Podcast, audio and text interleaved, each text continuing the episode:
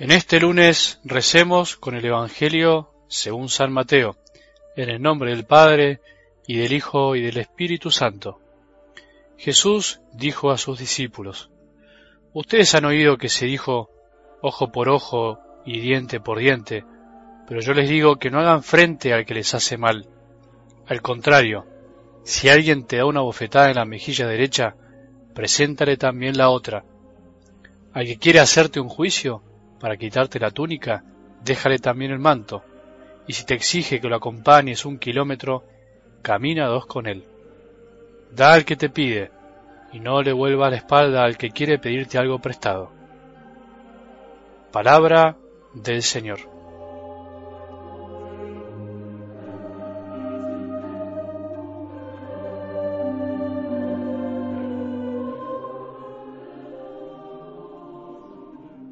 Buen día, buen lunes.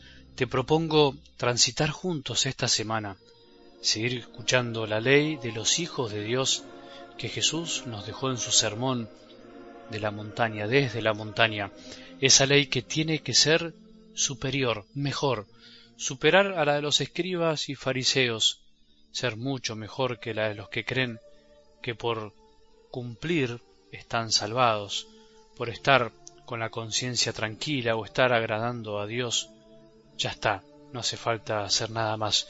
Un hijo que ama quiere más, un hijo no calcula tanto, un hijo se entrega de corazón. ¿Con qué podríamos comparar el reino de Dios? ¿Qué parábola nos servirá para representarlo?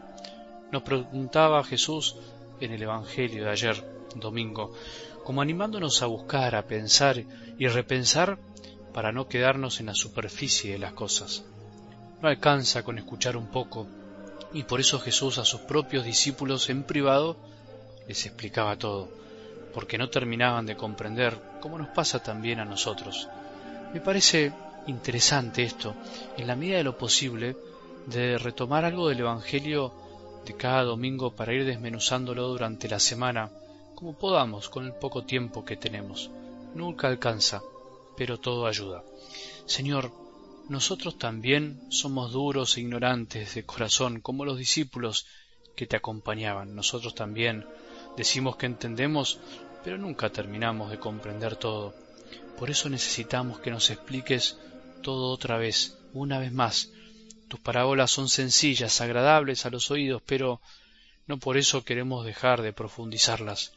En tus parábolas usas comparaciones sencillas de la vida cotidiana, pero llenas de sabiduría, son una fuente inagotable de enseñanzas y luz para nuestro camino. Señor, te necesitamos, necesitamos que nos des tu Espíritu Santo para seguir comprendiendo, para poder también llevar a nuestra vida lo que hoy nos decís. No queremos ser oyentes olvidadizos, por favor, Señor, danos tu gracia y tu luz.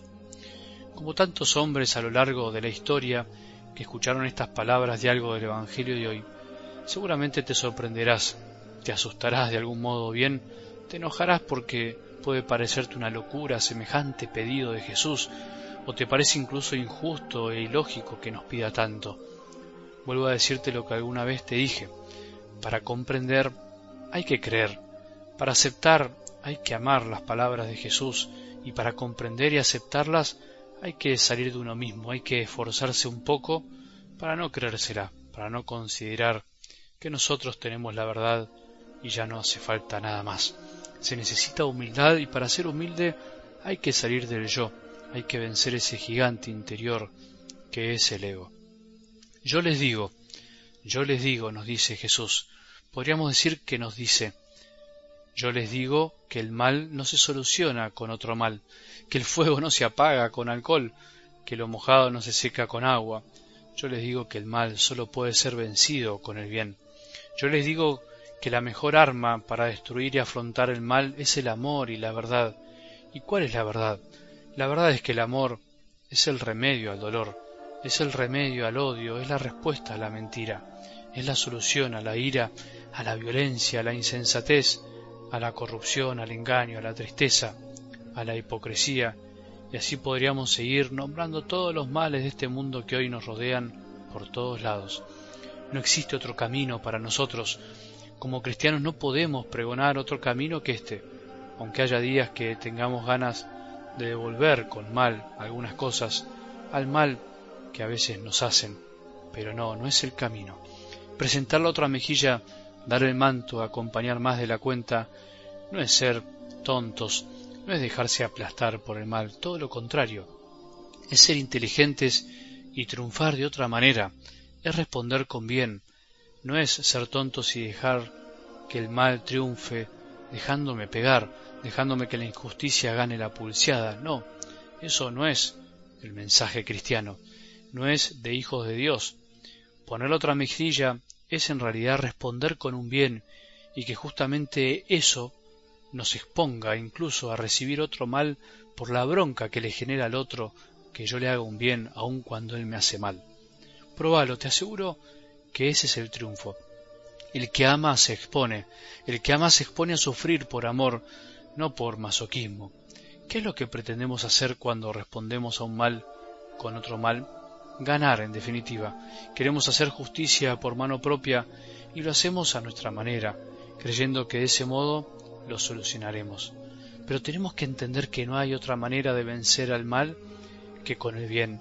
No existe otro camino posible, por más que nos empeñemos en buscar otros caminos y que nos tiente usar las mismas armas que usan los que nos odian.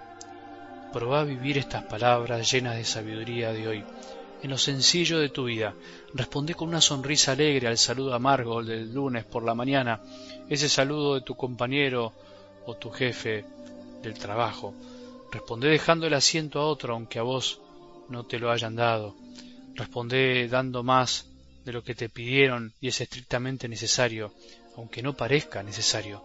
Responde llamando al que te quiere y vos estás esperando que te llame por la dureza del corazón. Responde con una bendición al que está a favor de la muerte y no comprende el valor de la vida. Hay miles de formas de probar, hay cientos de oportunidades en este día para vivir de verdad el Evangelio de Jesús. Proba, no te vas a arrepentir, vas a salir ganando y en el fondo es lo que siempre queremos.